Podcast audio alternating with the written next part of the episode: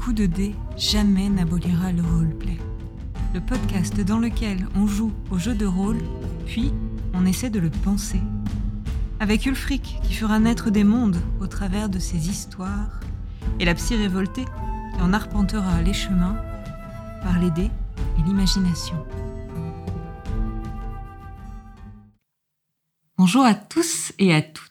On se retrouve dans un nouvel épisode d'un coup de dé après une longue interruption. Euh, bonjour Ulfric. Bonjour la psy.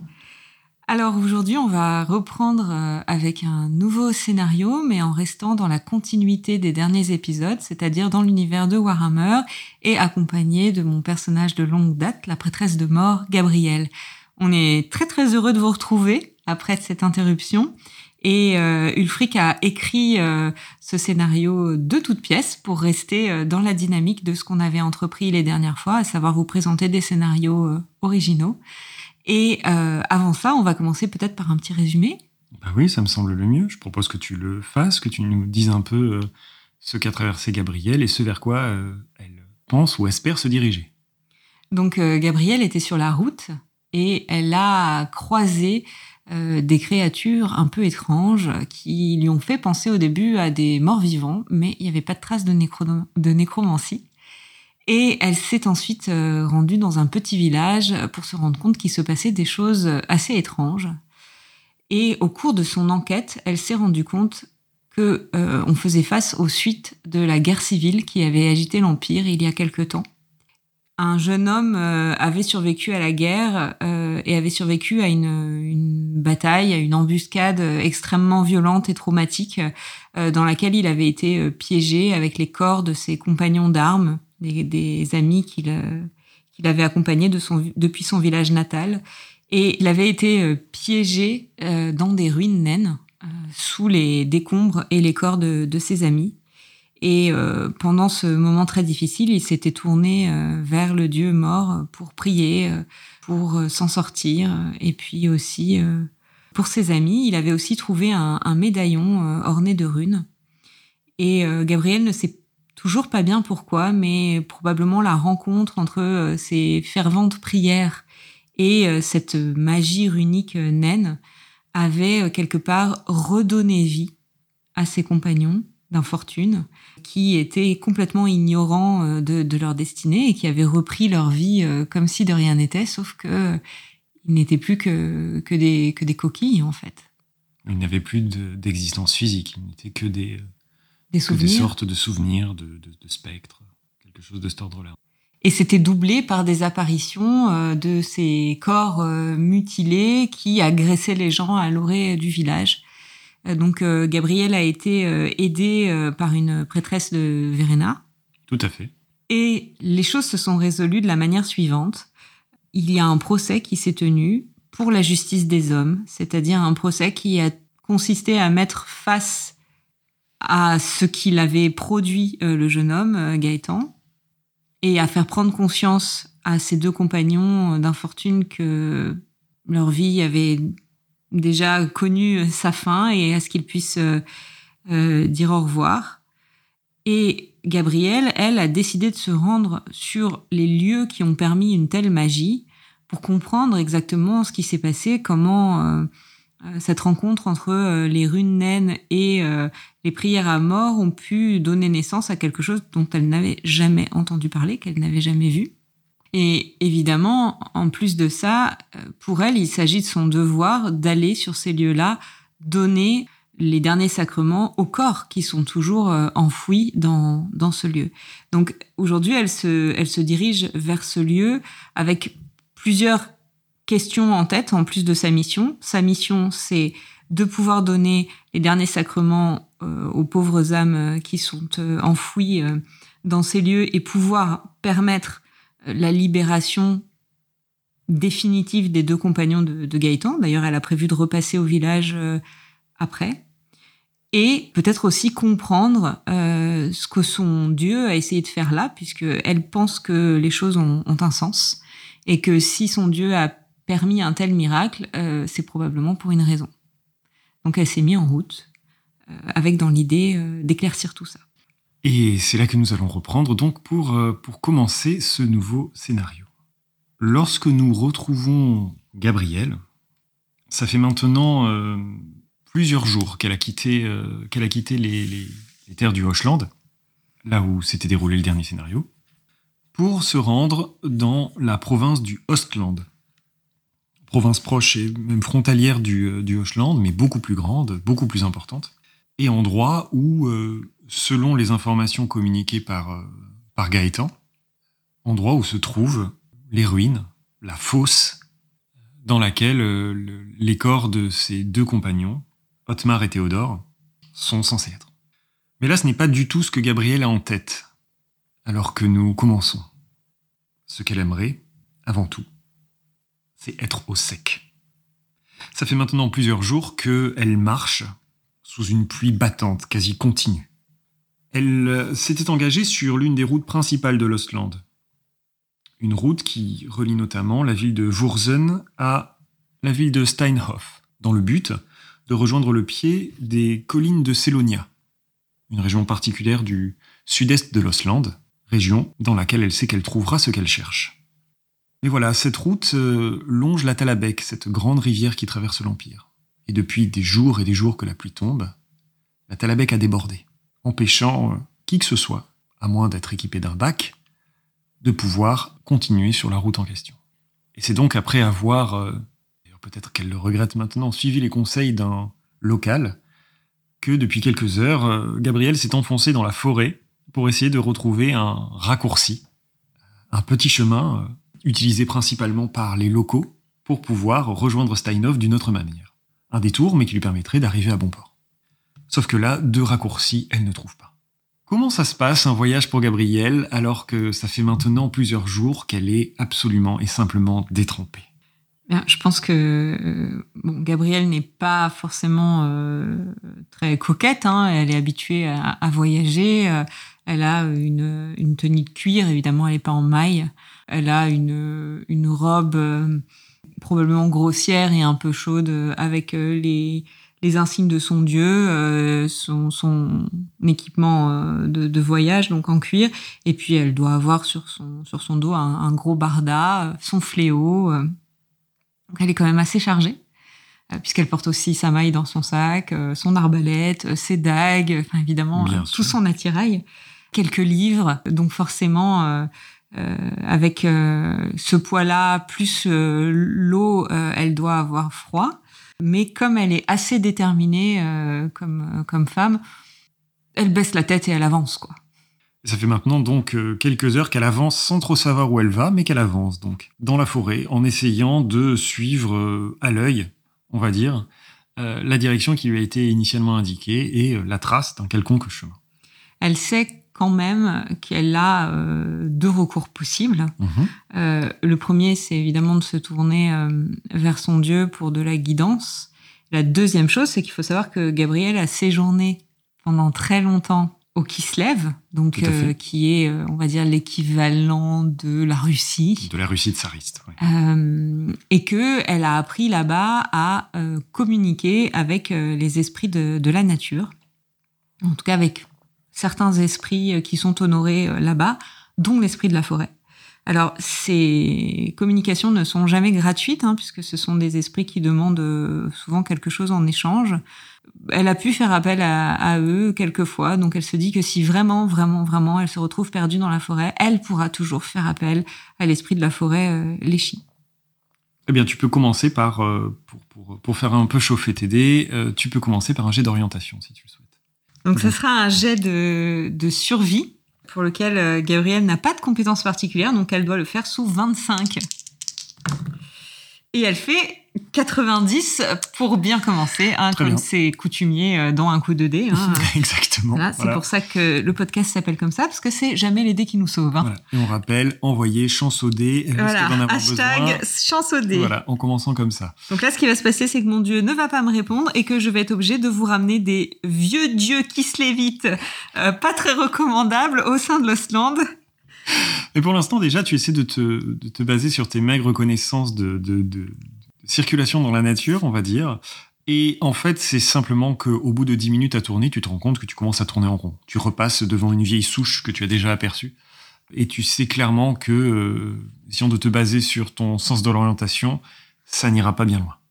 À ce moment-là, ce que je vais faire, c'est que je vais m'arrêter et me concentrer et prier, tout simplement, en disant, en psalmodiant que euh, euh, bah, mort, je suis en mission pour toi.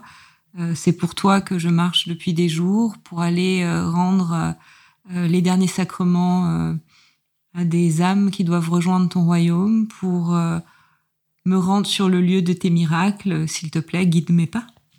Très bien. Eh bien, je vais te demander dans ce cas-là un petit jet de force mentale. Tu le fais avec un bonus de 5%, s'il te plaît. Donc ça veut dire que je le fais sous 64. Oui, ça passe, j'ai fait 40. Très bien.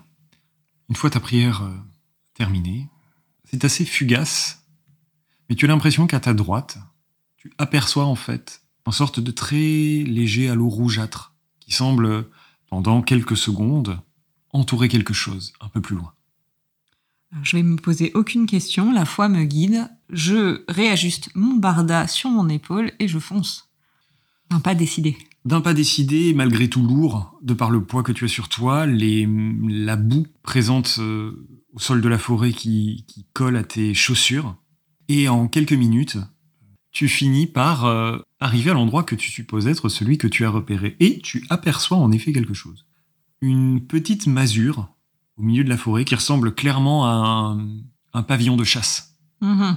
Une cabane plutôt qu'un pavillon de chasse. C'est-à-dire que c'est pas du tout un truc de noble. C'est plutôt un endroit où euh, des locaux euh, font une pause ou se retrouvent avant de partir chasser. Euh, L'endroit est complètement décrépit, mais tu vois que euh, d'une petite ouverture qui a été pratiquée dans le toit, il y a de la fumée qui sort. Comme si, euh, clairement, quelqu'un était en train de faire un feu à l'intérieur. Bon.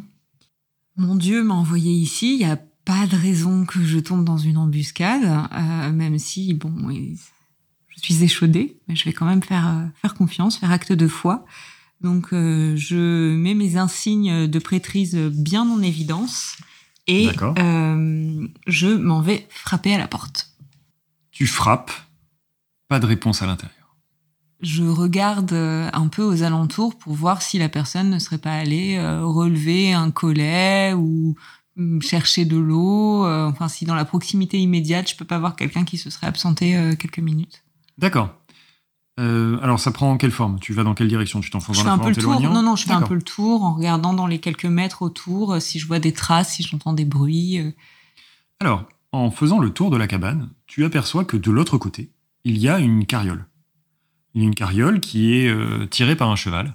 Et il y a le cheval? Le cheval est là, ouais, tout à fait. Il est attaché à un espèce de vieux poteau de bois. Il est en train de prendre la pluie, clairement. Et c'est une carriole qui n'est, c'est, pas un chariot à toit fermé. hein. C'est vraiment euh, quelque chose où il y a euh, trois parois de bois qui sert à transporter des choses, probablement. Euh, je vais m'approcher du cheval et je vais le caresser pour voir s'il est encore chaud, si ou si ça fait un bout de temps qu'il est en train de d'être, enfin, ça fait un bout de temps qu'il est désattelé. Alors, je sais qu'on dirait comme ça que je regarde si le moteur est encore chaud. Exactement. Il se trouve qu'un cheval, euh, un cheval, quand ça a beaucoup couru, euh, ça fume en fait, hein, tellement ça transpire. Euh, donc, la- il aurait la peau littéralement chaude. Vraiment. Je vais pas- je vais pas mettre la main sous le moteur. Là, tu, lorsque tu touches, tu as, tu, tu n'as pas cette impression-là. Alors, soit c'est que, soit c'est qu'il n'a pas eu tant que ça à transpirer. Ou c'est un diesel. C'est peut-être un diesel. Euh, soit en fait, il a, euh, ça fait suffisamment de temps pour que la pluie qui tombe dru ait complètement euh, éteint la chaleur qui se dégage de lui. D'accord. Dans la carriole, il y a quelque chose? À l'arrière? Oui. Oui, il y, a- il y a quelque chose à l'arrière. Lorsque tu regardes, il y a une petite plaque de bois en fait à baisser pour pouvoir accéder à l'arrière de la carriole, et tu vois en fait euh, des des formes très longues sous des grands draps, trois formes qui Comme sont des corps. Ça pourrait te faire penser à des corps. Bah, je lève le drap. Ce sont clairement des cadavres, Des cadavres de quoi? Des cadavres d'humains. Mais euh, frais, pas frais, euh, très abîmés. euh, Alors, vu ta connaissance du sujet, tu dirais qu'ils sont plutôt frais et plutôt pas abîmés. Et vieux, c'est bord de vieillesse? Hum, Alors, je te demande un jet de perception par contre pour avoir plus de détails. Oh là là, j'ai fait 9 Non, c'est dans le bon sens. Ah bah parfait. J'ai fait oui. 9, c'est même une réussite euh, critique. Ce que tu remarques en, en t'attardant un peu plus sur les détails, c'est que les cadavres sont probablement récents, mais ils sont surtout à divers endroits couverts de terre. En tout cas, ils ont des traces de terre sur eux. Et c'est des morts qui paraissent naturelles, j'arrive à voir la cause du décès? C'est compliqué à dire, tu vois qu'ils sont tous dans de beaux habits ou des habits normaux. Oui, Euh, pas de traces de blessures particulières. Disons que là, c'est un peu compliqué alors que tu es à l'arrière d'une carriole sous la pluie, au milieu des, des- euh, en ayant juste ouvert les draps. Déterminer ce genre de choses, ça demande un peu d'attention. et Là, c'est pas du tout la situation idéale. Mais tu ne vois pas de, de traces de blessures euh, suffisamment importantes pour que tu le vois. Tu ne vois pas d'amputation, tu ne vois pas de choses de ce genre. Ce sont des corps qui sont plutôt en bon état. Bon, je remets délicatement le drap en me disant que je reviendrai m'occuper des corps, évidemment. En me disant que bah, mort m'a sûrement envoyé là euh, pour que je donne les derniers sacrements à ces corps, parce que il n'y a pas d'autre raison, en fait. Euh, et puis je retourne euh, vers la cabane, je regarde s'il y a toujours personne, et s'il y a personne, je, je, je m'invite à l'intérieur. Tu pousses la porte, tu rentres, il y a immédiatement une chaleur bienvenue euh, qui t'accueille et tu vois qu'un feu, un endroit qui est fait pour ça, est en train de brûler au centre de la petite cabane. Et alors que tu rentres, tu vois deux têtes qui te regardent. Il y a deux hommes qui sont assis autour du feu et qui clairement se sont raidis lorsque la porte s'est ouverte, un peu surpris, et qui te regardent. Euh, ils sont euh, peut-être un peu plus d'une trentaine d'années, euh, ils sont encore un peu humides, des barbes sales, des gros vêtements de voyage. Ils se fixent, échangent un regard et te regardent alors que toi tu viens juste de passer la porte. Il y a cette ambiance très humide dans la cabane, liée au fait que le feu, même le bois même doit être humide. Il n'est pas suffisant pour euh, tout sécher, mais suffisamment pour donner un petit peu de chaleur, un très léger réconfort. Mais l'ensemble est assez malaisant malgré tout, en termes de pure sensation. Et là, il y a juste le bruit de la pluie qui tape sur le toit. Je les regarde et je pense que la première chose qui me vient à l'esprit, c'est bah, pourquoi vous répondez pas quand on frappe à la porte? Ça me semble. Gabriel est quand même très Poli poli, voilà. Donc, On n'a pas entendu que vous frappiez. Le bruit de la pluie et du feu. ça me semble plausible. Vu le fait que toi, tu es, tu es presque sourde par la répétition du, du, du, du son de la pluie sur tes affaires et sur le sol, c'est pas impossible. Écoutez, en tout cas, j'ai j'ai frappé, sinon, bien sûr, je ne serais pas permise de rentrer. C'est faux. je voulais juste savoir si je pouvais euh, partager quelques minutes votre feu euh, avant de me rendre à ma destination. Et puis, j'ai vu que vous alliez peut-être avoir besoin de mes services. Les deux se regardent. Là, c'est le deuxième qui prend la parole. Au service, c'est-à-dire Ah oui, vous pouvez vous installer auprès du feu. C'est le premier qui reprend. Vous avez trois cadavres euh, dans la carriole derrière. C'est un peu mon rayon. Alors, tu vois que les deux se raidissent et prêtent un peu plus d'attention à tes vêtements. Tu m'as dit que tu avais des signes de mort apparents, mais plus discrets qu'à l'habitude. Ils voient ce que tu as sur le torse. Ils disent rien. Je m'assois. Juste le bruit du crépitement du feu et le bruit des gouttes qui tombent sur le toit. Et une certaine tension qui commence à s'installer dans la cabane. Évidemment, je ne me départis pas de mon fléau, hein. c'est-à-dire que je m'assois avec mon fléau sur les genoux. hein. Je m'en doute. Celui de, qui est à ta droite, celui qui a la voix la plus aiguë, le deuxième qui a parlé, est en train de boire euh, espèce de petit brouet qui- qu'ils ont fabriqué un peu à la va-vite sur le feu pour se réchauffer. Et il te fixe, prenant de longues gorgées de sa soupe. Alors, euh, qu'est-ce qui vous amène à traverser la forêt avec euh, trois corps? Silence, pendant de longues secondes. C'est le premier qui parle pendant que l'autre continue de te fixer. On les ramène à Boven. C'est où, Boven? J'ai une idée. euh. Tu as déjà entendu parler de la ville, c'est une ville euh, de, de mi-importance de, de l'Osland. C'est un peu plus au nord de là où tu es. Comment vous les avez trouvés? Des chasseurs Ce sont des chasseurs. Ils sont morts dans la forêt. Ils ne sont pas habillés comme des chasseurs. Des personnes pour décider de comment s'habillent les chasseurs. Moi, je sais pas, nous, on juste de ramener des corps pour qu'ils soient enterrés. Qui vous a demandé de les ramener? Tu me fais un jet de perception, s'il te plaît Ça passe. Tu vois qu'ils sont tendus depuis le départ. Et puis tu commences en fait, alors que tes yeux euh, s'habituent à, à la fois à la lumière du feu qui vient de t'arriver au visage et à l'obscurité de l'endroit, tu remarques quelques détails, à droite, à gauche, sur eux-mêmes. Tu remarques les, les doigts pleins de terre qu'ils ont. Tu remarques euh, la paire de pelles qui est entourée euh, dans un grand tissu et qui est posée juste derrière eux. Donc là, l'impression que ça me donne, c'est qu'ils les ont déterrés. Uh-huh. Oh putain. Alors là, Gabrielle, elle va fondre les câbles. Qu'est-ce que tu fais? Je vais m'attarder quelques secondes sur les pelles, Hmm, quelques secondes sur leurs doigts, hmm. et je vais dégainer mon fléau. Ils se regardent alors que tu es en train de t'attarder sur ces choses-là. Et au moment où tu dégaines, eux se lèvent aussi. On va faire un jet d'initiative pour commencer. Ça commence bien. Super l'équipe de Charognard. Alors, le jet d'initiative, on va reprendre un petit peu les règles euh, pour, euh, pour euh, tout le monde et, et moi-même après cette longue interruption. C'est donc une capacité de combat? Non, pas exactement. Le jet d'initiative se joue avec l'agilité. Oui, plus? Donc en fait, c'est un des 10 plus la dizaine du- de la valeur d'agilité. Et c'est celui qui fait, celui ou celle qui fait le plus gros score agit en premier. Et ben moi, ça me fera 7, donc c'est pas terrible. 12 pour le Oh là premier, là. 6 pour le deuxième. Mais c'est quoi ces mecs? Ils étaient aux aguets. D'accord. Ce qui se passe, c'est très rapide en fait. Euh, alors que toi, tu te lèves et que tu avais ton fléau sur les genoux, donc tu l'as déjà à la main, les deux se lèvent et sortent des poignards de leur ceinture. Et ils essaient euh, clairement de te euh, planter en passant leurs bras au-dessus du feu. Le feu n'est pas très important, il ne risque pas de se brûler. Et il y en a un qui est beaucoup plus rapide que toi. En plus, on parle d'une petite arme de poing. C'est logique qu'il puisse agir plus rapidement. Et il essaie de te, euh, clairement, de te planter dans le ventre, alors qu'ils comprennent que tu as saisi exactement quelle était leur activité. Je vais donc faire son jet d'attaque. C'est pas bon pour son karma. Hein. Je lui demande moins de 35%. C'est pas vrai. Je viens donc de faire deux. Euh, il essaie de te toucher directement à la gorge en fait. Je vais donc faire ses dégâts. Alors, Je vais me faire tuer par un vieux charognard là. Annonce le résultat que tu viens de faire, je viens, je viens de faire un 10 et donc selon les principes selon les principes de Warhammer, il y a ce qu'on appelle le risque de la colère d'Ulrich. À savoir que je vais retenter un jet de combat pour savoir si le personnage fait plus de dégâts.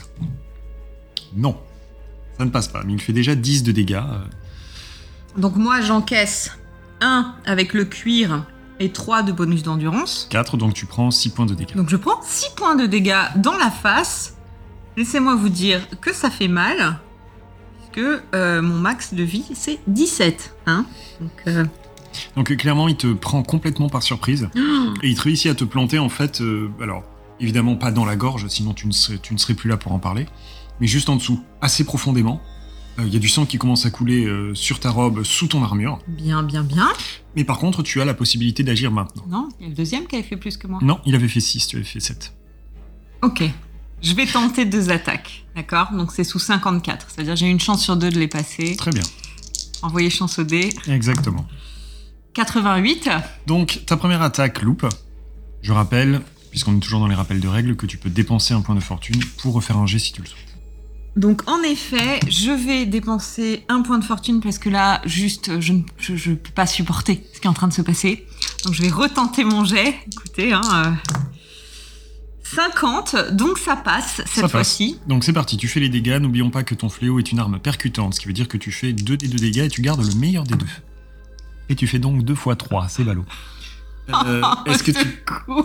C'est un très très bon début de scénario. Est-ce que tu peux me dire tes dégâts euh, Oui, au oui, oui, total bien sûr, bien sûr, bien sûr. 7. Donc ça fait 10 au total. Ils ont 3 d'endurance chacun, donc il prend 7. Donc il prend un énorme coup de fléau. Décris-moi un peu à quoi ça ressemble. Ah bah j'ai grogné. Parce que non seulement euh, mon Dieu m'envoie là pour que je découvre des gens qui sont en train de déterrer des cadavres, et en plus le gars il me plante dans la gorge euh, alors que je n'ai fait que gentiment poser des questions. Euh, donc euh, j'ai grogné, j'ai fait tourner mon fléau et je lui ai abattu euh, de toutes mes forces euh, sur le torse. Très bien. C'est parfait. Il encaisse, euh, il encaisse violemment le coup, recule jusqu'à cogner le, mur arrière de la, masure. Il, il a une partie du torse enfoncé, mais il n'est pas mort. Et avant que tu puisses faire ta deuxième attaque, il y a, comme la, règle le veut, la possibilité aux autres euh, participants d'agir. Donc le deuxième qui vient de voir que tu as salement amoché son copain, et c'est lui aussi de te planter à coups de dague. Toujours sous 35%.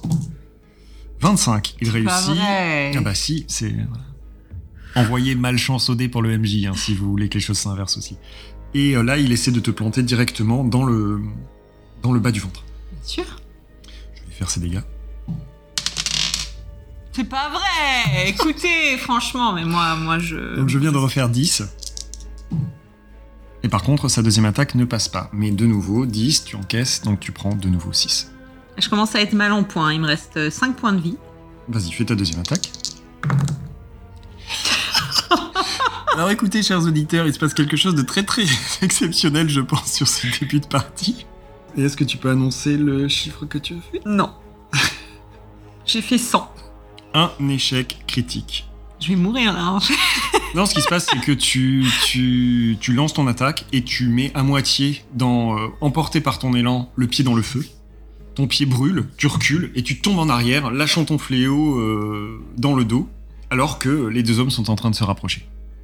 Et au moment où les deux sont au-dessus de toi, quasiment prêts à se pencher sur toi pour finir de te planter et, et enfin se débarrasser de toi, il y a un énorme son d'explosion de bois qui vient de l'entrée de la masure.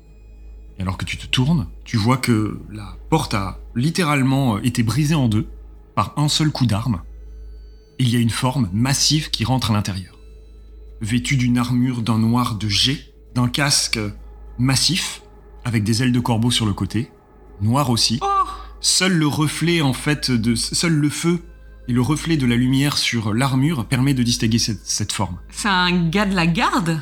Tu as l'impression de voir euh, un garde noir de mort, effectivement, armé d'une épée à deux mains, qui avance. Les deux euh, pilleurs de tombe se retournent surpris, et en quelques secondes, les deux sont mis au sol, morts, l'un euh, décapité, et l'autre à moitié ouvert en deux par l'épée à deux mains de cette garde de mort. 7 C'est une femme? Waouh Tout se passe très vite, alors que toi, tu es encore au sol, salement blessé. Oh, J'ai un crush là. Et alors que c'est l'odeur du sang euh, frais qui jaillit des corps, qui t'assaille les narines et te fait peut-être un peu reprendre tes esprits, il y a cette forme qui se penche au-dessus de toi et qui d'une voix donc féminine, prêtresse, vous allez bien? Et qui te tend une main, gantée de, de, de plate noire. Alors je prends sa main. Vous aussi, c'est mort qui vous a envoyé ici? Elle range son épée euh, dans son dos. Je ne fais ici que mon devoir. Nous ne faisons ici que notre devoir. Et elle tourne légèrement la tête vers l'extérieur de la masure. Mais comment vous avez su qu'il fallait venir ici? Nous suivions ces pires de tombe depuis un moment. Ils étaient censés nous mener à leur commanditaire. Oups. Votre venue est un signe, forcément. Oui, mais si vous n'aviez pas agi, maintenant, à cause de moi, euh, Il y a une autre voix en fait qui vient de, de, de l'embrasure de la porte maintenant explosée. Ne vous inquiétez pas. Votre, votre venue est effectivement probablement un signe et nous trouverons toujours un moyen de remonter la piste. c'est mort qui m'a montré le chemin pour arriver jusqu'ici.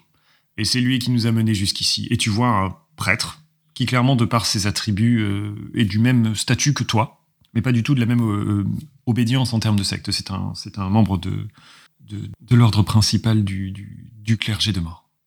Je manque à tous mes devoirs, je ne me suis pas présentée. Je suis la prêtresse consacrée Gabrielle von Freundlir, de l'Ordre des prophètes des derniers jours. Augure.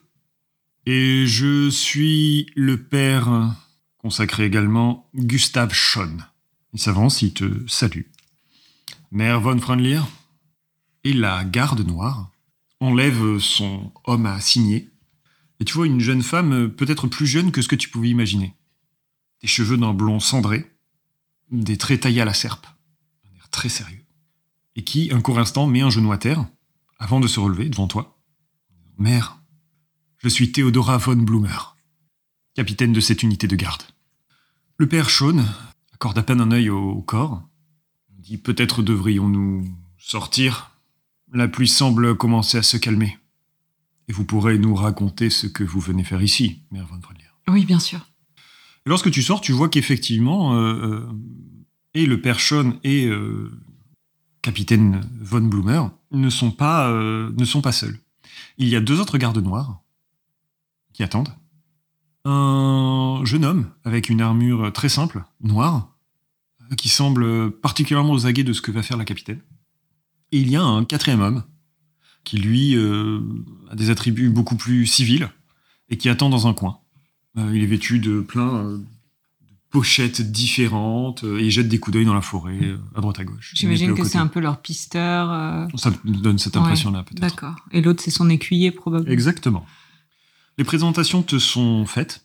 Il se présente donc comme effectivement une unité de garde noire qui était en train de traquer, de traquer ces deux trafiquants de cadavres en espérant remonter la piste de leur, de leur commanditaire. Le père t'explique qu'ils étaient en chemin vers euh, plus profondément dans l'Ostland et qu'ils ont entendu parler de cette histoire et qu'il était absolument de leur devoir de s'engager dans la résolution de ce problème.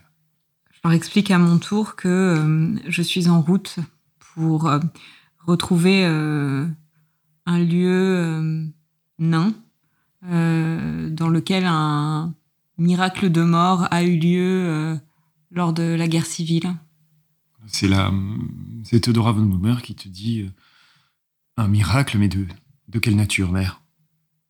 Bien, c'est encore un peu indéfini pour moi. Je sais que des soldats ont trouvé la mort euh, dans une embuscade et que euh, c'était un lieu de magie runique et qu'un des survivants a prié avec beaucoup de ferveur mort et que il a comme ressuscité les images de ses amis défunts pour qu'ils reviennent jusqu'à chez eux.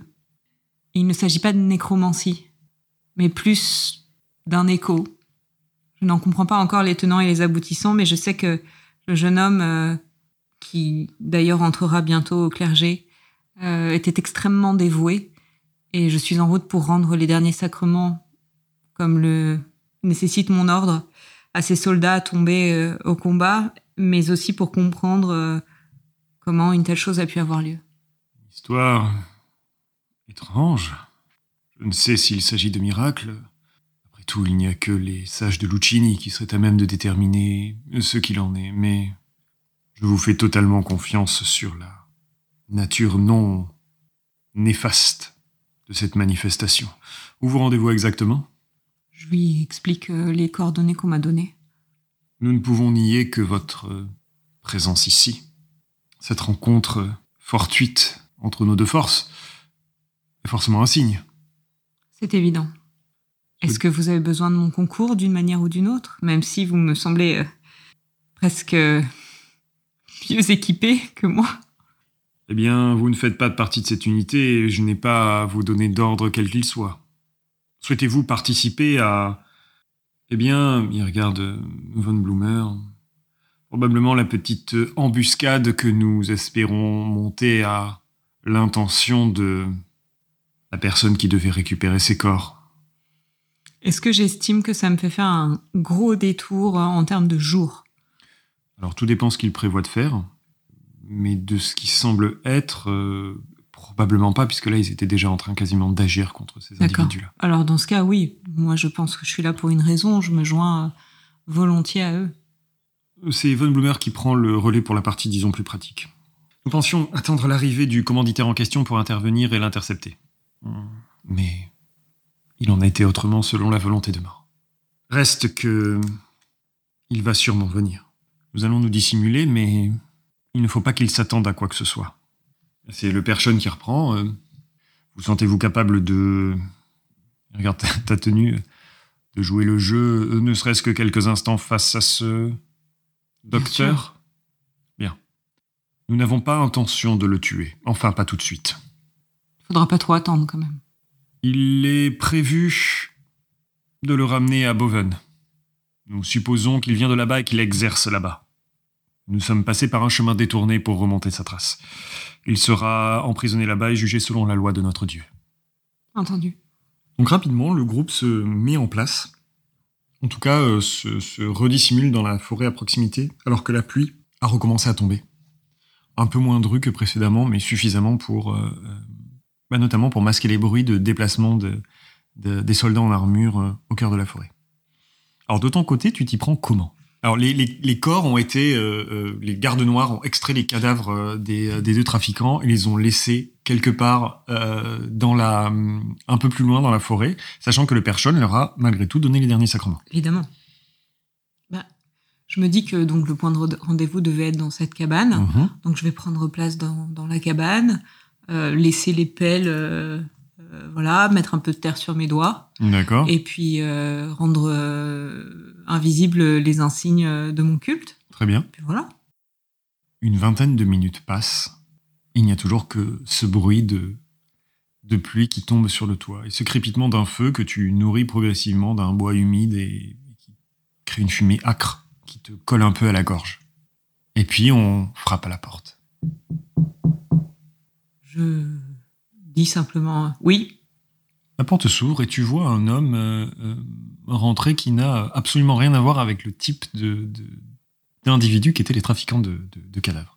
Un homme bien habillé, vêtu euh, d'un espèce de par-dessus de cuir imperméabilisé, probablement, avec une capuche, et qui, lorsqu'il l'ouvre et l'enlève, est vêtu de manière assez bourgeoise, en fait. Il porte de petits lorgnons au bout du nez qu'il ajuste alors qu'il qu'il se retourne, qu'il te fixe.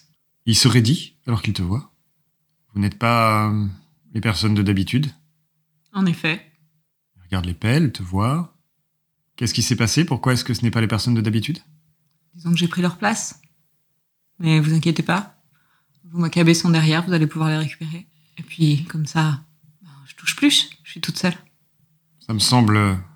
Oui, d'accord, ça me semble logique. Combien est-ce qu'il y a de corps cette fois? Trois. Trois. Et leur fraîcheur, leur état? Parfait état. À peine enterré, à peine déterré. Bien. Combien est-ce que nous avions dit déjà? Vous le savez bien. Oui, d'accord, d'accord. Il sort une bourse en or. Enfin, une bourse où tu, tu, tu entends les pièces, les pièces intérieures, les couronnes. Je prends la bourse, Et au moment où tu vas prendre la bourse, je veux voir les corps avant, évidemment. bien sûr. J'ouvre la porte, je sors et à voix haute, je dis Je vais vous montrer les corps. Et je l'emmène euh, vers la carriole. Tu l'emmènes vers la carriole. Il regarde, monte dans la carriole, euh, sans aucune vraiment gêne par rapport au fait que ce soit des cadavres, soulève, regarde. Hmm. Il touche, comme semble-t-il pour euh, voir à quel degré de raideur cadavérique en sont les corps, par exemple. Soulève les bras, euh, regarde même les pupilles mortes. C'est parfait. Merci beaucoup. Il te tend la bourse et au moment où il va la lâcher, il se fiche, devient absolument livide et t'entends juste un pas très très lourd qui arrive derrière toi. Je souris, Il comprend pas, te regarde. je sors mon insigne. Il va pour, euh, il va, enfin, il commence à paniquer. Il est, euh, il Je l'attrape. Ok. Mais laissez-moi, laissez-moi. Je, je- C'est une grossière erreur. Ce n'est pas pour moi tout ça, évidemment. Je lui mets un énorme coup de poing. Ok. Très bien, sans jet, hein, tu l'assommes, clairement. Il tombe au sol. Il tombe au sol inconscient et tu vois euh, donc euh, lorsque tu te retournes, c'est Théodora, von Blumer, donc qui n'a pas de casque mais qui a la full armure euh, garde de mort, qui qui te regarde en souriant. Merci, il commençait déjà à m'agacer à trop parler. Elle fait un signe, les deux autres gardes viennent, le soulèvent inconscient et lui mettent clairement des menottes aux mains. Nous allons l'amener jusqu'à Boven, comme nous l'avions indiqué. Gustave Schoen sort de la, de, de- la forêt, où il était lui aussi dissimulé. Merci de votre euh, aide et de votre intervention. Je pense que si ce n'avait pas été vous, il y aurait eu, vu comment les deux autres individus ont réagi, une forte chance que cela tourne au bain de sang et que nous n'ayons pas pu l'avoir vivant. La finalité aurait probablement été la même, mais il est bon parfois de se rappeler de faire un exemple. Est-ce que je peux vous demander si vous auriez de quoi euh, me remettre en état pour reprendre la route? Ah, oui, bien sûr. Je ne pense pas être le plus à même pour cela, mais il se tourne vers le, le- le civil. Friedrich Oui? Veille à ce que la mère von Freundlir se sente euh, un peu mieux. Bien sûr. Il sort d'une d'une- d'une bourse, en fait, de quoi, euh, de quoi nettoyer la majorité de tes plaies. Et puis, je lui fais pas faire de jet, il a l'air très doué dans ce qu'il fait. Euh, Ben, tu vas jeter un D10 pour savoir combien tu récupères de points de vie. C'est moi qui jette le D10 Oui, là, oui, c'est toi qui jettes Oui. le D10. 4. 4 Très bien, c'est déjà ça. En Oui. tout cas, il a stabilisé tes plaies, les a nettoyées, alors qu'il y avait un peu de, de, de, de pluie un peu sale qui, euh, qui avait coulé dessus. Et il te fait des bandages un peu sommaires, mais solides. Je remercie tout le monde. Je leur demande s'ils ont besoin d'aide euh, plus avant. Non, merci de votre, euh, de votre aide. Peut-être l'occasion de nous, de nous recroiser plus tard. Nous allons reprendre notre route et notre mission. Je vais faire de même. On se recroisera si mort le veut. Bien sûr. Évidemment, je leur fais confiance pour euh, les remettre les cadavres euh, au bon endroit. Enfin, je sais très bien que ça fait partie de leur, euh, leur job. Donc, euh, Exactement. Et euh, Theodora von Blumer te fait un, un salut extrêmement respectueux. Mère von Freundlich, que les ailes du corbeau vous guident. et vous de même. Et j'en profite pour récupérer mes affaires qui ont quand même eu le temps d'un peu sécher et je me remets en route. Très bien. Et tu, euh, tu retrouves donc finalement cette, euh, cette piste, ce raccourci que tu cherchais et qui te permet de, de faire euh, le chemin jusque, jusqu'au au- au petit village de Steinhoff, qui se trouve donc, comme je le disais, au pied des collines de Sélonia. À moins que tu aies une volonté particulière dans ce village qui n'a pas de particularité spécifique, on peut bah, légèrement ellipser Mhm. et euh, avancer jusque, euh, eh bien jusqu'au moment où tu arrives sur, euh, sur cette zone qui t'avait été indiquée. Plusieurs, en fait, euh, personnes que tu croises, lorsque tu leur poses la question, situent à peu près l'endroit. l'endroit. On te dit qu'avant la guerre civile, il y a eu beaucoup d'activités dans cette zone. Ce sont notamment des gens de Steinhoff qui t'en parlent. Et que récemment, ça a recommencé d'ailleurs. Qui savent qu'il y a des prêtres euh, qui s'affairent à l'heure actuelle dans cette zone-là. Je leur demande de me décrire euh, les insignes des prêtres. Clairement, ils te décrivent et ce sont des prêtres de Verena. Les prêtres de Verena. Tout à fait. D'accord. Peut-être qu'ils font, je rappelle que Verena est la déesse de la justice et du savoir. peut-être qu'ils font des recherches, notamment sur les ruines naines, etc. C'est pour une fois une journée où, euh, bien que le ciel reste extrêmement couvert, euh, la pluie ne tombe pas. Juste, quand je suis passée au village de Sign-Off, euh, j'ai pris une nuit de repos. Bien sûr. Euh, j'ai euh, fait le plein de rations. Et puis, bah, du coup, j'ai récupéré mon point de fortune et une nuit de Donc, tout à fait. Je pense que tu peux, là, on va dire, sans faire de, de- de calcul d'apothicaire, on va considérer que tu peux récupérer trois nouveaux points de vie, Ok. conséquence de ton repos. Donc, tu as combien là maintenant de points de vie? 12 sur 17. Très bien. Donc, tu as suffisamment récupéré, en tout cas, pour être un peu plus en forme. Et euh, une heure après avoir euh, euh, quitté Steinhoff, alors tu ne t'es pas vraiment enfoncé dans les collines, on est encore euh, au pied, c'est très légèrement vallonné, mais on est loin d'être dans des, dans des reliefs importants. Tu finis par apercevoir bah, de l'activité située autour de là où tu es, tu vois, d'une sorte de grande faille au sol Mhm. tu vois que des cordes ont été tirées tout autour. Et tu vois des silhouettes humaines qui sont en train de s'affairer. Dans le pourtour ou un peu plus loin. Quelques tentes ont été montées aussi. Euh, des chariots sont présents. Il y a beaucoup d'activités autour de cet endroit. Je vais m'approcher euh, directement de la faille, hein, puisque je suis pas du genre à m'embarrasser euh, de protocole. Et je vais probablement interpeller une personne qui a l'air de travailler sur la faille et, dire que hum, je, souhaite, je souhaite voir les corps. Alors lorsque tu approches, tu vois tout de suite qu'il s'agit euh, clairement de l'endroit qui t'avait Mm. été décrit par Gaëtan, par deux, trois euh, choses qui, comme il l'avait expliqué, l'avaient marqué. Tant euh, le, le trauma avait été tel, telle arche à moitié effondrée, euh, ce genre de choses. Et surtout, tu vois que, que ce n'était pas des, des, des ruines apparentes. Semble-t-il, tout a été creusé, mis à jour. Mm. Et là, alors que tu t'approches, tu vois qu'il y a des, des hommes qui sont des civils, hein, que- des laïcs en tout cas, qui sont en train de euh, construire des espèces de petits échafaudages de bois pour stabiliser le pourtour de, de cet endroit, comme si c'était clairement une zone de fouille. Et quand tu jettes un coup d'œil au fond, tu ne vois absolument aucun corps. C'est pour ça que je prends le premier qui passe et je lui dis je veux voir les corps. Alors c'est un type qui est avec euh, euh, donc euh, des cordes sur l'épaule et des piquets, qui semble un peu perdu dans ses pensées alors que tu t'es approché, se fiche, te regarde, euh, comprend pas trop ce que tu fais là. Euh, je, écoutez, euh, moi je fais juste mon boulot, je sais pas de quoi vous parlez.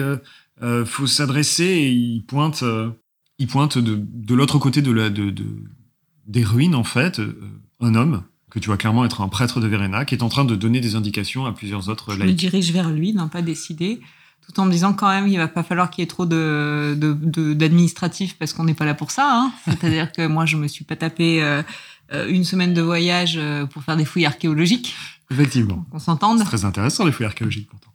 Et euh, alors que donc tu t'approches, le prêtre finit de donner des indications dans ta gauche, relève la tête, fronce un peu les sourcils en te voyant, surpris. Mère, Bonjour, je viens m'occuper des corps. des corps. Des corps des soldats de la guerre civile qui ont été pris dans une embuscade dans ce lieu. Ah, ah, ah. Oui, les corps. Je suis le père Schloss. Bonjour, je suis la mère Schloss. Gabrielle Van Fronlier. Excusez-moi, je ne me suis pas présentée. Je vous en prie. Oui, je ne suis pas surpris de voir l'une des vôtres se présenter ici. Je me doutais que, j'espérais en tout cas que quelqu'un viendrait. S'occuper de ces corps devient de plus en plus compliqué. Je vous avoue que j'ai été le premier choqué, bien plus que surpris, choqué de trouver. Je vois qu'il est vraiment pas à l'aise avec le souvenir de ce qu'il a vu. Ces pauvres airs. Et ce qui restait d'eux au fond de ce trou lorsque nous sommes revenus reprendre les recherches. Hmm. Nous craignons que les choses tournent mal, mais pas à ce point. Comment ça que les choses tournent mal? Eh Bien, lorsque nous avons dû partir à cause de la guerre civile, nous avons tout laissé en plan et nous craignions des dégâts matériels Hmm. sur les recherches que nous avions entamées sur ces ruines. Hmm. Pas ça. Écoutez, je, je serais très intéressée de parler avec vous de ces recherches, mais dans un premier temps, mon devoir me demande vraiment de porter assistance à ces, à ces défunts. Nous avons fait extraire les corps et nous n'avons eu d'autre choix que de faire creuser une fosse commune un peu plus loin, un peu à l'écart. Mais nous avons du mal à trouver suffisamment de personnes pour euh, accepter de s'occuper de l'endroit, de la chose. Ne serait-ce que de finir de les enterrer. Nous les avons laissés pour l'instant à vue car nous espérions que quelqu'un de votre ordre ou affilié puisse passer s'occuper d'eux. Semble le minimum. Je vous prie de me montrer l'endroit. Il te pointe un espèce de gros amas rocheux, il te dit, eh bien vous, dans cette direction, vous dépassez ce rocher apparent et vous verrez, tout est là, vous ne pourrez pas le manquer. Je me dirige vers là, et puis la première pelle de, de chantier que j'avise, je la, je la charge sur mon dos. euh, Sans problème. Et je Et donc c'est euh, fléau, arbalète, sac, maille et pelle sur le dos que tu avances en direction de, de cet endroit. Tu marches pendant de longues minutes. Ils ont vraiment quand même mis de la distance entre la zone de fouille et cette fosse commune qu'il t'a annoncé euh, avoir fait creuser. Et le brouhaha de la de l'activité de la fouille se, se tarit. Tu as juste le vent qui balaye les collines. Alors que tu euh, découvres donc euh, un peu plus loin un grand trou qui a été creusé. Et tu vois euh, trois personnes, trois femmes qui sont en train de travailler autour, semble-t-il de stabiliser les bords de la fosse. Probablement en raison des pluies diluviennes qui sont tombées et pour éviter que quoi que ce soit, que qui que ce soit glisse, une espèce de très léger glissement de terrain qui, qui rendrait la fosse dangereuse. Je m'approche. Les trois femmes s'arrêtent, te voyant approcher. Euh, elles s'arrêtent d'abord sur ta pelle, pensant que tu viens les aider, et puis elles voient tout le reste. Elles ne comprennent pas trop ce qui se passe. Elles attendent que tu leur adresses la parole, alors que tu arrives et que, au fond, il y a donc ces cadavres qui ont été euh, disposés de façon probablement plus respectueuse qu'ils ont été trouvés au fond des ruines. Je m'approche, je, je me présente. Bonjour, je suis la mère Gabrielle von Fronlier. Je fais partie de l'ordre des prêtres de mort. Je viens m'occuper des défunts. Il y a une des trois femmes qui s'avance. Hmm, ouais. Euh, ben, mère, ouais. euh, je suis Greta. Je travaille sur la fosse. On s'assure que personne va tomber au fond, quoi. Il y a déjà suffisamment de morts. Est-ce qu'on peut faire quelque chose pour vous? Elle est profonde, la fosse? Suffisamment pour pouvoir euh, mettre les cadavres et pouvoir les recouvrir, est-ce que ce soit, et que ce soit profond, mais ça ne nécessite pas forcément. le- les bords sont maintenant stabilisés et en pente pour que si tu as besoin d'y descendre, tu peux le fuis- puisses le faire sans problème. Donc je dis non merci et je descends dans la fosse. Ok. Les trois te regardent, appuyés sur leur pelle. Elles, elles profitent de l'occasion pour souffler un peu de l'effort qu'elles étaient en train de faire. Donc la terre est très meuble, humide, collante.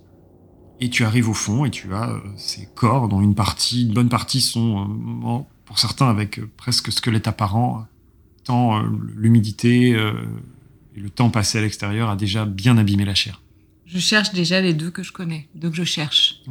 Signes distinctifs, euh, vêtements. Bien sûr. Ça te prend un certain temps. Et tu manipules ces corps. Tu es obligé de manipuler avec beaucoup de délicatesse parce que ça reste de la chair déliquescente pour une partie. Et tu as quelques passages fort peu ragoûtants de restes de choses sur les doigts, d'odeurs qui se révèlent à toi alors que les cadavres bougent et que l'air les parcourt. Et tu finis par, euh, par des signes distinctifs qui t'avaient été donnés euh, ou par Gaëtan ou qui étaient simplement euh, présents sur, euh, sur, sur Otmar et Théodore tu finis par retrouver les corps. Avec une particularité simplement. Il n'y a plus de crâne. Oh oh. Et tu te rends compte qu'il y a quelques autres, peu, mais sur la masse de, de corps qui sont présents, il y a quelques cadavres dont il manque les crânes. Mhm. Alors, je vais mettre à part, je vais traîner à part ceux qui n'ont pas de tête. Alors tu vois que toutes les, au moment où tu commences à traîner, déplacer les cadavres, tu vois que les trois femmes se signent selon le signe consacré de mort, à savoir passer à la verticale la main devant son visage, comme elles savent que ce que tu fais c'est dans l'ordre de ta prêtrise, mais il y a quelque chose d'un peu de, de... Elles ont l'impression que c'est presque indirectement une profanation de cadavres. Moi, je fais pas attention à elles, hein. je suis dans mon truc, donc je mets à part ceux qui n'ont pas de tête en me disant bon, ça, ça va être pour plus tard. Ceux qui sont entiers, déjà, je peux leur donner les derniers sacrements Tout à fait. et je peux faire en sorte qu'il n'y ait pas de malheur qui leur arrive. Très bien. Donc une fois que j'ai fait le tri, je m'occupe de mettre dans des bonnes positions côte à côte euh, les corps euh, restants et euh, je euh, m'assois auprès d'eux et pendant de longues minutes je prie, j'essaye de sentir si il s'est passé des choses, si leur âme est toujours là et, euh, et voilà et je prie euh, et puis ensuite euh, je leur rends les derniers sacrements D'accord. et, et je pense là, vu un peu l'état des choses, que je mets le feu. hein. Ok. Très bien. Il te faut presque plus de deux heures pour faire tout Bien ça. sûr. Je fais des allers-retours, je vais chercher du combustible, de lampe à huile pour mettre le feu au corps, mais vraiment je fais les choses bien. Je prends du temps avec chaque corps, euh, je prie, je me concentre, euh, je, et je, je regarde bien pour vérifier s'il y a des choses qui me semblent un peu étranges. Et voilà, dès que j'ai un doute, je sépare euh, pour. euh, Ok.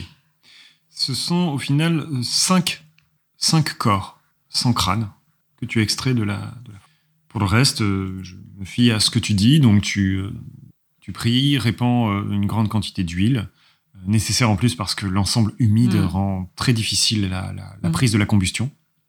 Tu y boutes le feu et euh, peut-être une ou deux minutes après que le feu ait commencé à prendre et que les corps sont en train de brûler, Greta, est-ce que, est-ce que vous voulez qu'on fasse quelque chose après, euh, quand ça, tout ça aura fini de brûler? Vous pouvez recouvrir les cendres et poser une inscription sur le lieu, une plaque de bois ou panique un peu, c'est-à-dire que, c'est-à-dire que personne sait écrire. Peut-être que, peut-être que quand on retournera à Beauvaine, il y aura quelqu'un qui saura, mais je, je peux écrire.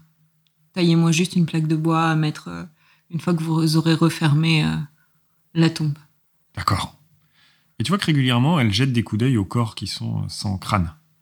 Elle demande en fait à une de ses camarades d'aller chercher, de- apparemment la plus douée pour faire ça probablement, une plaque de bois, euh, quelque chose en tout cas qui fasse euh, un peu moins brut que ce qu'elles ont à disposition.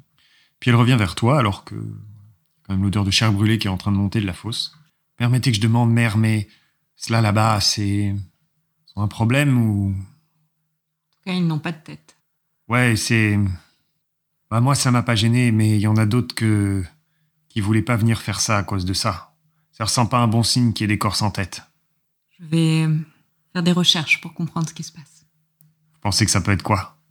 Ça peut être tout un tas de choses, je ne peux pas me prononcer pour le moment, mais en tout cas, je tiens à faire les choses bien et être sûr que tous ces défunts aient le plus de chances possible de rejoindre les jardins de mort. Ouais, ouais, bien sûr, ouais, ouais, ouais.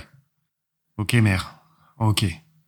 Elle recule un peu, et puis elle s'appuie sur sa pelle, euh, vraiment vigilante à ce que, euh, dès que le feu commence à s'éteindre, eh bien, suivant tes indications, elle recouvre la fosse. Une fois que ça sera fait, moi j'irai graver euh, sur la plaque euh, euh, l'année et puis le fait que ce sont des soldats tombés au combat pendant la bataille voilà. et le nombre de corps qu'il y a. Tout ça te, te, te prend une bonne partie de la, de journée, forcément, vu la masse de corps dont on parle. Une fois que ça c'est terminé, je vais retourner voir euh, l'homme, euh, le, le- le prêtre de Verena que j'avais vu et puis euh, je vais lui demander s'il a trouvé des têtes. Alors, avant ça, euh, qu'est-ce que tu fais des corps qui te restent? Tu as, tu as brûlé aussi les corps sans crâne? Non, pas du D'accord, ok. Non, Alors là, pour l'instant, tu les laisses juste à distance de la fosse euh, C'est Oui. juste pour savoir, Oui, il n'y a oui, pas de oui, piège. tout à hein. D'accord. Ouais. Lorsque tu reviens sur le site de fouille, le père Schloss, Siegfried Schloss, donc, euh, n'est plus à donner des ordres. Il est sous, une, sous une tente en train de discuter avec un autre prêtre. Euh, ils sont en train de parler de la suite de données aux fous, de la stabilisation du lieu, des choses apparemment techniques. Et il, euh, il relève la tête lorsque tu, tu approches. Ça fait déjà plusieurs heures que tu es parti. Tout s'est bien passé pour vous? Pas tout à fait, non. J'ai été envoyé ici parce qu'il s'est passé des choses étranges avec euh, au moins deux des disparus. Et euh, je me suis rendu compte que les deux disparus concernés par ces faits étranges font partie des cinq corps à qui il manque des têtes. Est-ce que vous avez trouvé les têtes? Non, pas du tout. Je suis tout à fait au fait de cette histoire et j'aurais peut-être dû vous le préciser, mais je ne savais pas s'il s'agissait simplement de folklore. En tout cas, c'est pour cela qu'au départ, nous avons eu beaucoup de mal à trouver euh, des gens qui travaillaient. Ils avaient l'impression qu'il s'agissait de, je ne sais pas, du mauvais œil ou de choses de ce genre. Quel est ce lieu? Est-ce que c'est un lieu de magie? Vous voulez dire ces vestiges nains Mhm. Non, pas du tout. De ce que nous avons pu, en tout cas en surface déterminée, il s'agissait simplement d'un relais. Un relais? Comment dire?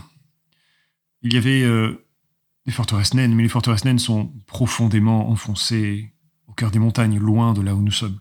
Mais il y avait aussi, il y a de cela des éons, de l'activité à la surface. Et à intervalles réguliers, il y avait euh, des structures naines en surface qui permettaient aux nains euh, supposés voyager de pouvoir euh, s'arrêter euh, le temps d'un voyage. Rien de funéraire dans ce lieu, d'un point de vue nain.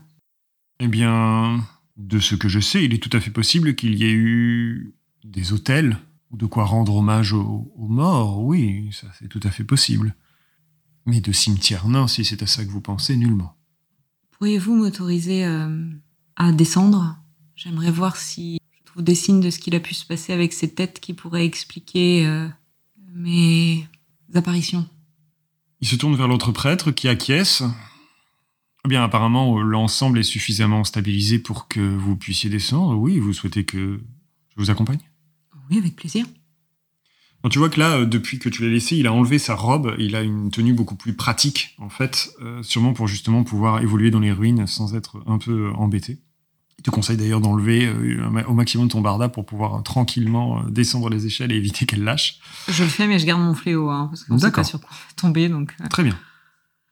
Et vous descendez armé de, de enfin, armé, équipé plutôt de lanternes, euh, puisque forcément en descendant et puis la, la journée touchant presque à sa fin, on est en automne, la lumière est très peu présente lorsque vous arrivez au fond de la, au fond de la fosse. Et en effet, tout a été euh, sécurisé. euh, le- le- L'espace du bas est encore en train d'être dégagé parce que, euh, conséquence de la guerre, il y a besoin de, de, réaménager l'accès aux ruines.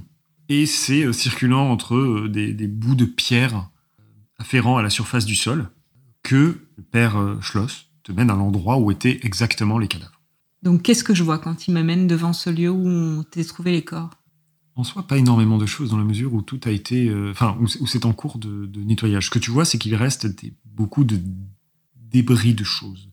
Peut-être des bouts d'armure, du cuir arraché, euh, quelques bouts de tissu euh, qui sont encore mélangés à la pierre et à la terre. Les corps ont été extraits, mais l'endroit n'a pas été complètement nettoyé. Pas encore, c'est sûrement ce qu'ils vont être amenés à faire pour pouvoir continuer à explorer ces ruines et à- et en dégager euh, une partie mais tu ne vois rien de plus que ça, en fait. Est-ce que je sens quelque chose? Alors, de quelle nature? Sens de la magie? Ben, Tu peux me faire un jet de sens de la magie si tu le souhaites, ouais. Alors, tu as combien en sens de la magie? 50. Eh bien, c'est parti. 24. Très bien. Ne me dis pas que je ne sens rien pour une fois que je réussis un jet. Ce que tu sens, c'est un très léger résidu de quelque chose qui te. Qui fait écho mentalement, intérieurement, euh, à ce qui, se, ce qui, entourait le, petit médaillon. Mais de manière vraiment extrêmement diffuse. Comme s'il y avait un reliquat euh, ici euh, de, de, de structurel plutôt que lié à un objet en particulier. Ce dont tu es certaine, par contre, c'est que tu ne sens rien d'autre. C'est-à-dire que c'est pas que genre tu as un doute, c'est que tu, tu, tu as réussi ton jet. Donc en fait, par on va dire soustraction, tu es certaine qu'il n'y a pas de trace d'autre, de quoi que ce soit d'autre. Tu ne sens pas de traces de mort, mais tu ne sens pas non plus de traces de de de d'art, de magie euh, noire, magie néfaste, par exemple. Non, je pense le large panel de choses que tu pourrais ressentir ou que tu cherches à ressentir. Rien de tout ça. Mais la magie me semble structurelle, ce qui veut dire que c'est pas tant le médaillon que le lieu. Oui, qu- qu'il y a des vestiges de quelque chose, ouais. Ok. Je vais me tourner vers le prêtre et je vais lui dire euh, en dessous, il y a quoi? En dessous ces ruines-là Ça, nous n'avons pas pu complètement encore y avoir accès, en tout cas pas suffisamment pour pouvoir euh, explorer. Nous avons repéré qu'il y avait un petit tunnel euh, et qui semble en fait simplement ressortir un peu plus loin dans les ruines. Et tu comprends en le voyant et que ça correspond à l'endroit par lequel Gaëtan est passé en fait. Alors il t'amène un peu plus loin. Et en marchant, je lui dis qu'il y a des vestiges de magie naine euh, qui correspondent pas à un relais en fait. Eh bien, réfléchis, il est possible. C'est déjà arrivé qu'en plus d'un relais, il y ait eu un temple, peut-être, ou un hôtel. C'est tout à fait possible. Pour le reste, il faudrait une étude plus poussée pour en déterminer la nature. Il s'agit de pierres qui ont des milliers d'années. Et comment vous creusez euh, avec euh, des explosifs? Il essaie de garder un visage absolument neutre. Vous comprenez bien, Mère von Freundlir, que si nous devions employer de la poudre, et encore, il s'agit de quelque chose que seuls les nains ou les membres de des, des, des artilleurs de l'Empire sont capables d'user, mais ce serait particulièrement destructeur pour ce que nous essayons de conserver. Hmm. Il essaie d'être le plus policé possible dans la manière dont il présente les choses. Est-ce que vous avez des consultants nains euh Non, du tout. Il s'agit d'une petite fouille dont nous avons eu l'autorisation par le biais du clergé de Verena. Hmm. Qu'est-ce que vous cherchez exactement, si je peux peut-être vous renseigner ou vous aider, Mère von Freundlir Eh bien, je ne sais pas. euh, un hôtel à Gazoul, euh, de la Mhm. magie runique. De la magie unique Hmm, Ça me semble fort peu probable. En tout cas, structurellement, il ne s'agit pas de la magie unique intégrée à même les bâtiments. C'est quelque chose qui se faisait peu, en tout cas pas en surface. C'est certain. Si vous avez plusieurs jours devant vous, nous finirons par... en- j'ai même plusieurs mois s'il le faut. Bien, vous souhaitez vous installer ici ou peut-être plus confortablement à Boven si... Ah non, je n'ai pas besoin de, de confort. Je, je laisse me guider jusqu'au tunnel. Ok, donc euh, il t'amène et tu vois effectivement que c'est un endroit où pour rentrer il faut se traîner, chose qui est sûrement arrivée à Gaëtan, et que lui dans un état de, de semi-folie hein, euh, dans lequel il était, il a tout traversé, a réussi à sortir de l'au- de- de l'autre côté. Et effectivement, si nécessaire, le, le, le père euh, Schloss fait le tour, te fait euh, ressortir, accéder par un autre euh, point d'entrée du site de fouille, et tu vois euh, que il y a euh, effectivement un autre point d'accès à cette partie souterraine, légèrement souterraine, et qui est sûrement l'endroit par lequel a réussi à s'extraire euh, Gaëtan, et qui est beaucoup, beaucoup moins enfoncé dans le sol, en fait, et c'est comme ça qu'il a, pu, qu'il a pu survivre. Je rentre dans le tunnel. Donc, tu essaies de ramper à l'intérieur. Ouais, oui, oui. Bah. Je me dis, il est passé par là. Donc, euh, on ne sait pas à quel moment l'acte de magie s'est fait. Ça se trouve, il y a quelque chose dans le tunnel. Ça se trouve, euh, j'ai pas beaucoup de pistes. Donc, je suis obligée de refaire exactement le chemin qu'il a fait. D'accord. Donc, comment est-ce que tu procèdes Donc là, pour le- ça? Prêtre. Non, mais voilà, décris-moi comment est-ce que ça se passe. Et ben, je retourne, maintenant que je sais où est la sortie, où est l'entrée, je retourne à, à l'entrée et je me dis, je vais refaire le chemin qu'a fait Gaëtan pour voir si euh, je sens quelque chose, si je vois quelque chose, euh, si, euh, si ça me donne un indice, euh, puisque voilà, je vois d'où il est parti, je vois ce qui s'est passé. euh, Alors, un indice, donc, qu'est-ce que tu cherches précisément?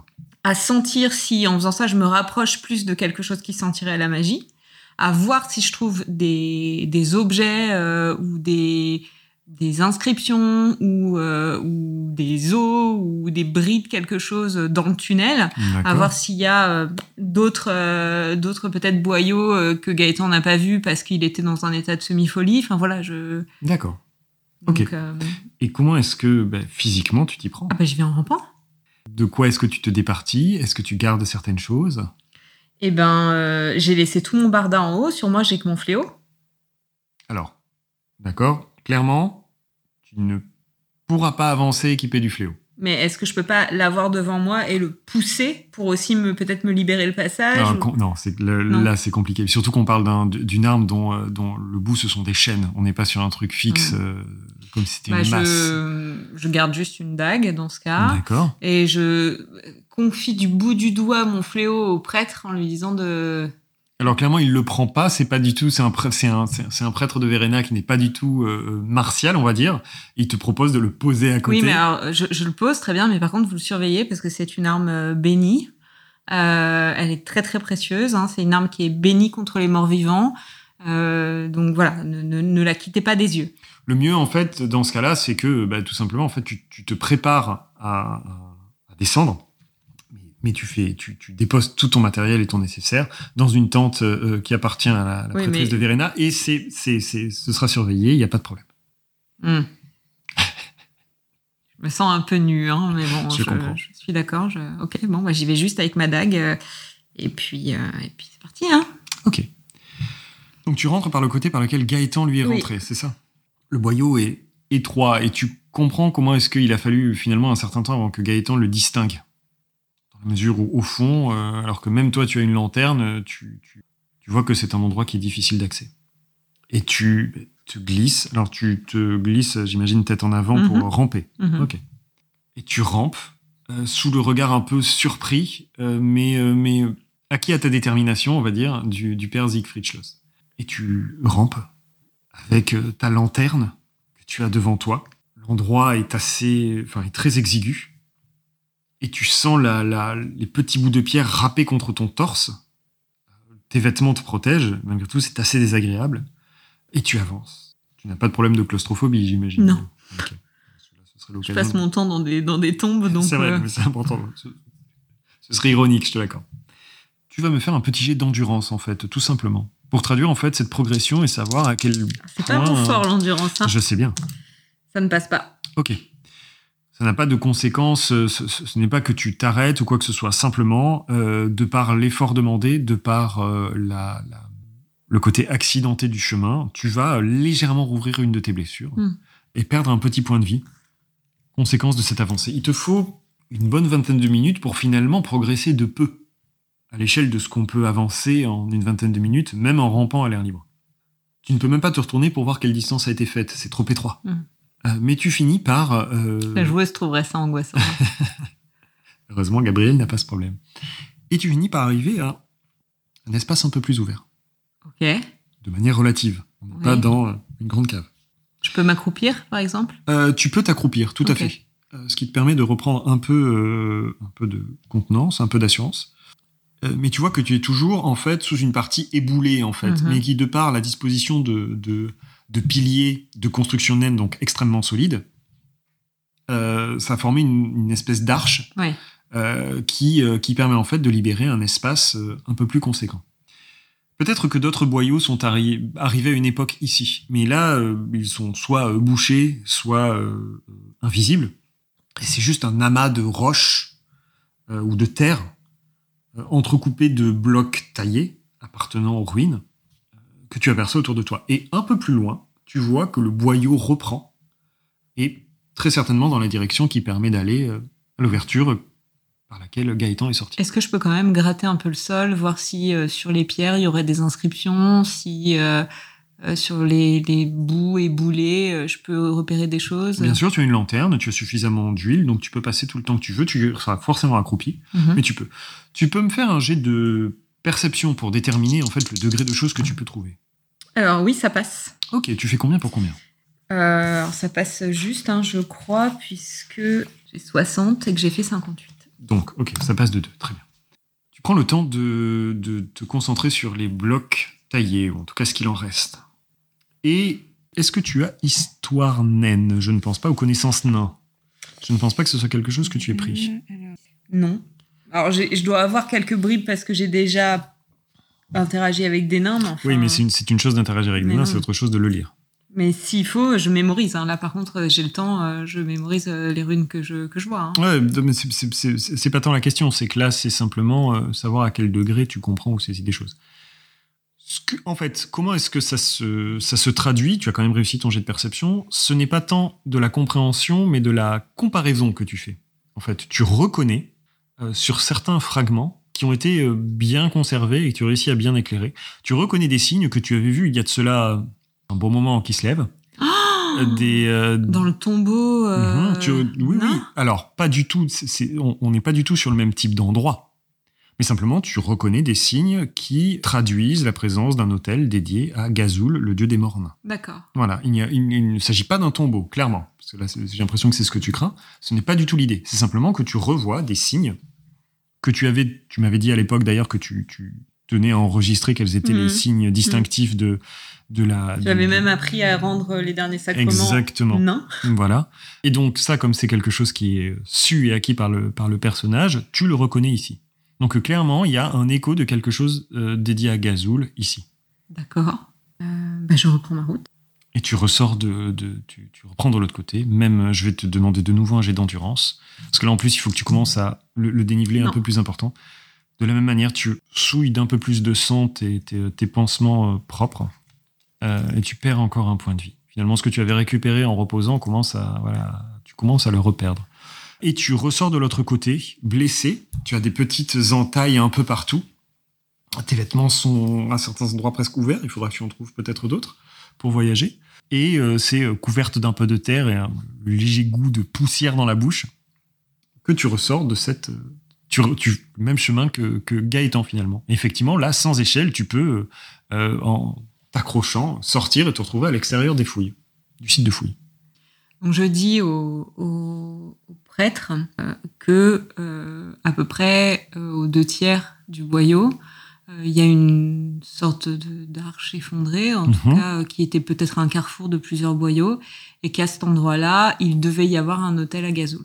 Il y a encore des, des, des runes gravées sur les piliers. Ça nous fait un point de recherche intéressant. Nous allons creuser dans cette direction. Est-ce que cela correspond à ce que vous pensiez trouver? Pour l'instant, je ne sais pas, mais moi, j'ai quand même un, un jeune homme euh, qui a réussi à faire se matérialiser ses amis morts jusqu'à chez lui. Et on parle pas de magie euh, chaotique, on parle pas de nécromancie. euh, il avait trouvé un médaillon nain. Lui-même était très fervent euh, adepte de mort, mais en tout cas, il y a quelque chose dans la puissance du lieu qui a permis ça. Bon, et d'un autre côté, on a euh, cinq têtes qui disparaissent. Ça paraît quand même un peu étrange. je, je vous l'accorde. Là, on tape dans des sujets des domaines dont je ne peux que. En tout cas, si le en effet vous pouviez orienter vos recherches par là, Bien sûr. euh, éventuellement peut-être euh, au niveau de, de- des autres boyaux qui pouvaient arriver dans cette direction, ça pourrait peut-être euh, être aidant. Eh bien, nous n'avons pas d'autre piste et au moins, ça nous permet de travailler sur quelque chose de concret. Je ne peux pas vous garantir que nous trouverons exactement ce que vous espérez, mais si nous pouvons commencer à dégager ces boyaux, nous le ferons, oui. Euh, je pense que, euh, puisque j'ai entendu plusieurs fois parler de folklore, Ouais. euh, je vais essayer d'aller plutôt interroger les, les travailleurs qui sont là, euh, qui prêtent main forte, donc pas les prêtres, mais plutôt les locaux, pour leur demander pourquoi ça les fait tellement flipper que les corps aient pas de tête, quoi. Est-ce que ça se ra- rapproche à une légende locale, à quelque chose dans ce goût-là? Ok. Tu as aperçu de toute façon euh, plusieurs travailleurs euh, euh, Qui me regardent d'un air. Bah, bah, en fait, c'est clairement qu'ils t'ont vu euh, euh, rentrer dans le tunnel, euh, atteindre, ressortir de l'autre côté, être particulièrement déterminé pour aller explorer ce qu'il y a à l'intérieur et euh, qui te regardent avec un mélange de de- d'énorme respect et d'un- d'une très légère crainte je suis presque. habituée à ce genre de réaction. Tout à fait, C'est une effectivement. réaction normale quand les gens, en voyant Gabriel. En tout cas, euh, lorsque tu, tu, tu après avoir, j'imagine, récupéré tes affaires, Mhm. Bah, mon fléau. Voilà, en particulier. Tu laisses derrière toi la tente du, du père Schloss. Euh, il y en a euh, quelques-uns qui continuent de te jeter quelques coups d'œil alors qu'ils sont en train, par exemple, de transporter des, euh, des, des bacs de gravats sur le dos pour pouvoir dégager tel ou tel endroit. Enfin, l'activité d'un site de fouille classique, en fait. Je vais à leur rencontre, hein, et puis je, je leur dis, enfin moi j'y vais pas par quatre chemins, hein, je leur dis voilà, euh, il y a des corps qui ont été retrouvés sans tête, euh, il paraît que dans le coin euh, ça veut dire mauvais œil, euh, pourquoi? Moi j'ai besoin de savoir en fait, parce que si, et je leur fais comprendre que mon boulot c'est de lever le mauvais œil justement. Donc euh, si, euh, si moi je dois pouvoir défaire ce qui a été euh, fait de mal, il faut que j'ai tous les éléments. Est-ce que tu peux juste me faire un peu de RP sur ça? Oui, bien sûr. où tu t'adresses à un ouvrier? Je, je m'avance et je dis, vous êtes du coin? Ouais. Je suis Gabrielle Van Frenlier, je suis prêtresse de mort. J'ai été envoyée ici pour euh, m'assurer qu'il n'y ait pas de choses euh, non conformes qui se produisent euh, autour des corps. Des corps de. Ouais, est-ce que. Il reste juste ce qu'il a sur le dos, parce qu'apparemment ça pèse quand même son poids. Ouais, est-ce que ce qu'il y a au fond là-bas, de la fosse? Oui. Ouais. Euh, j'ai vu qu'il manquait des têtes. Moi, je sais rien de tout ça, je j'ai rien fait. Ah, mais je suis pas en train de vous accuser, vous inquiétez pas.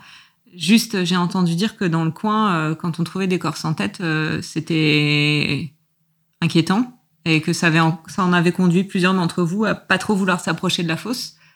Pourquoi? Tu me fais un petit jet de. D'éloquence?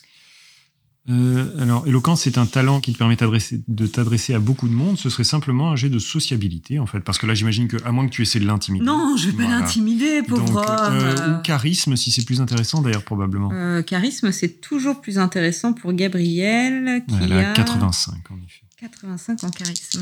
Elle va réussir à se monter. C'est déjà arrivé. Non, 38. Donc là, je l'explose. Hein.